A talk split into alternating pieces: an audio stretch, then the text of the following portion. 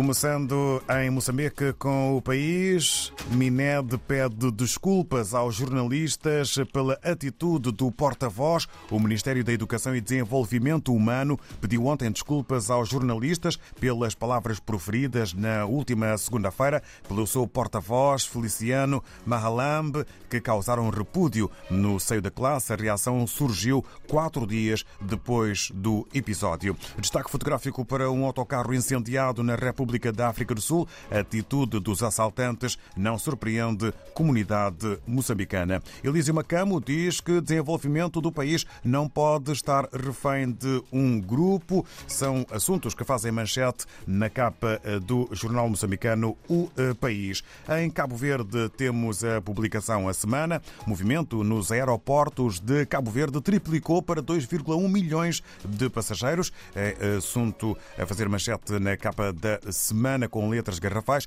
e sobre o uh, abalo sísmico uh, de hoje. É o de maior magnitude registrado até agora no país. Uh, é o avanço de um geofísico. O abalo sísmico que atingiu na madrugada de quinta-feira as ilhas de Santo Antão e São Vicente é o de maior magnitude registrado até agora em Cabo Verde e poderá estar relacionado com um processo vulcânico. Mais informações com o geofísico que foi entrevistado eh, pela eh, semana. Na Guiné-Bissau, o Democrata avança com título grande para a cultura sobre o Carnaval 2023. Comissão Nacional anuncia que não há prémios. E no futebol, Paris Saint-Germain contrata jovem promessa Serif Nhaga. No Brasil, temos o Globo.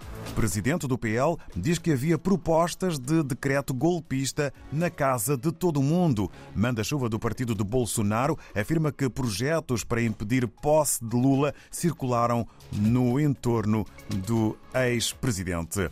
Ainda eh, na capa do Globo, os quatro sinais de que o trabalho está afetando sua saúde mental e é hora de buscar outro emprego.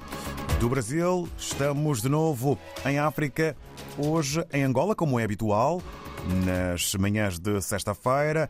Estamos na redação do Novo Jornal com Armindo Laureano e tudo começa eh, com os eh, parabéns, 15 anos a serem assinalados eh, no Novo Jornal. Hora viva, Armindo Laureano, muito bom dia. Bom dia, bom dia David e bom dia aos ouvintes da RDP África. Obrigado e vocês também por se juntarem a nós e fazerem parte desta festa final da RDP África, uh, tem, sido, tem tido uma parceria importante connosco e tem feito também com que uh, o novo jornal uh, chegue a, a, angolanos e não só espalhados pelo este universo lusófono. E nós temos sentido isso porque há um grande feedback, temos sido dados principalmente elementos da nossa comunidade que vivem em, em Portugal e outros países palop que através da RDP África conseguem perceber e saber o que é que o Novo Jornal tem estado a abordar. E estes 15 anos são, são muito disso. 25 de janeiro de 2008, curiosamente no dia da cidade de Luanda, mas foi o dia em que uh, foi então apresentado ao país e ao mundo o novo jornal, que é hoje o maior jornal generalista uh, de Angola. E, e, e, esta edição é disto, é uma edição com história e para a história, contando a história dos seus precursores, a história daqueles que uh, passaram e, acima de tudo, a, a grande missão missão o, Novo Jornal tem ao longo desses anos todos, com os meus antecessores e comigo e também com aqueles que um dia virão depois de mim, que é afirmar o bom jornalismo uh, aqui em, em, Angola e em toda a parte, em toda parte do mundo. E é um, é um aniversário, são 15 anos, olhando muito para o momento atual do jornalismo em Angola, em que nós somos obrigados a fazer mais com menos.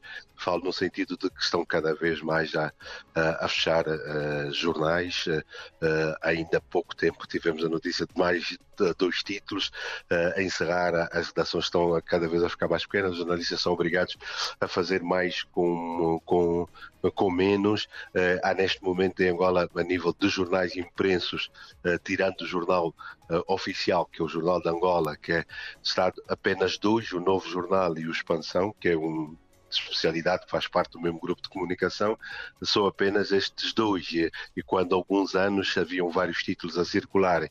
Então é tudo isso muito fruto de uma, de uma situação, condição financeira, estratégica, administrativa e social também, que existe aqui no, no, no país. E nós temos ter, uh, feito o nosso trabalho na afirmação daquilo que é também uh, da, da, da liberdade, da democracia, porque o jornalismo livre é um barómetro também de, do, do, Estado Democrático, da, da, liberdade de expressão. E temos feito esse papel. Nem sempre é fácil, eh, o chamado quarto poder, mas mesmo na, na, no, ali do vosso lado, difícil, eh, não é fácil, aqui é muito mais difícil eh, ainda, porque os outros poderes têm medo que este quarto poder tenha poder de facto, e ainda há muitas barreiras, principalmente para elementos importantes como o contraditório e o acesso às fontes, principalmente para nós privados quando as fontes são fontes institucionais, uh, há muita resistência a abrirem-se e a falarem para nós. Mas uh, temos feito nosso trabalho. Uh, o aniversário foi no dia 25, tivemos a visita do Ministro da Comunicação Social e o próprio Secretário de Estado da Comunicação Social, Mário Oliveira e Nuno Carnaval, estiveram na nossa redação. Foi a primeira visita dele enquanto ministro para, para um órgão privado foi bom porque nós mostramos que nós estamos a fazer um serviço público e que temos de ter uma relação institucional salvaguardando a nossa liberdade e independência. Estamos todos a contribuir para esta Angola. Então, um bocado disso, deste resumo, é um dia que nós, eh, é uma data que nós dedicamos a todos os nossos colaboradores, aos, eh, aos leitores, aos assinantes, aos anunciantes, aos parceiros como vocês, que fazem com que o novo jornal continue então a abrir caminho e a fazer o seu caminho. Uma capa do novo jornal a celebrar os 15 anos, com as palavras em letras garrafais, os 15 anos intactos na defesa da liberdade de informar. Vários eh, números, várias edições que estão contidas eh, nesta capa. Eh, e há também aqui, eh, porque o jornal e a informação não param, temas da sociedade, da política, da economia. Eh, vamos eh, à, à próxima escolha. é mesmo contigo, Armindo. É, pois, eh, temos uma, um destaque que temos é que a Ordem, a ordem e os sindicatos enfermeiros eh, continuam desavindos, por causa do. Eles eh, não chegaram a consenso para os exames de obtenção da carteira. E a Ordem dos Enfermeiros de Angola esclarece que o exame nacional vai arrancar este ano e que surge em virtude do crescimento de instituições duvidosas que lecionam o curso de saúde em Angola mas o Sindicato dos Enfermeiros diz não ser a prioridade porque a classe debate-se com outros problemas. E, e, e, isto é algo que, eles, que estas duas instituições continuam a não chegar a um consenso, porque que há, David, é que há muitas instituições de ensino médio até depois superior que fazem, uh, lecionam curso de saúde, há curso médio de saúde, curso superior de saúde, e que saem os enfermeiros. Mas estas não são controladas, há até em qualquer esquina uh, fazem isso e depois acabam dando diploma e os vão exercendo. A ordem diz que não pode ser assim, precisam ser exames nacionais, precisam ser controlados por eles, porque depois começam a aparecer vários problemas, pessoas que não estão qualificadas e para uma área muito sensível como é a, a, a saúde. E, e, então é aí onde há o problema. O sindicato diz que há outras prioridades, eh, têm que se olhar para, para várias situações dos, eh, dos enfermeiros, vários problemas, salários, mas eh, a ordem diz que é necessário pôr ordem na, na, na situação. E isto vai, eh, se assim não vai, vai entrar agora o Ministério da Saúde para tentar eh, fazer aqui uma de moderador, senão a situação vai mesmo para, eh, para, para tribunal. É um assunto que está aqui a fazer já há muito tempo. E, e depois temos um outro, o terceiro. posso avançar já para ele? Com certeza. Vou avançar para o terceiro, que é muito ligado a uma situação de, de, eh, das valas de, de, de, drenagem e bacias de retenção.